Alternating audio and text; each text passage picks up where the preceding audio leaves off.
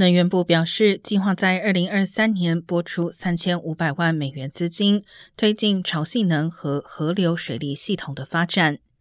能源部并且有意开发一座潮汐或河流能源研究的开发场地，并支持建立至少一座潮汐能示范系统。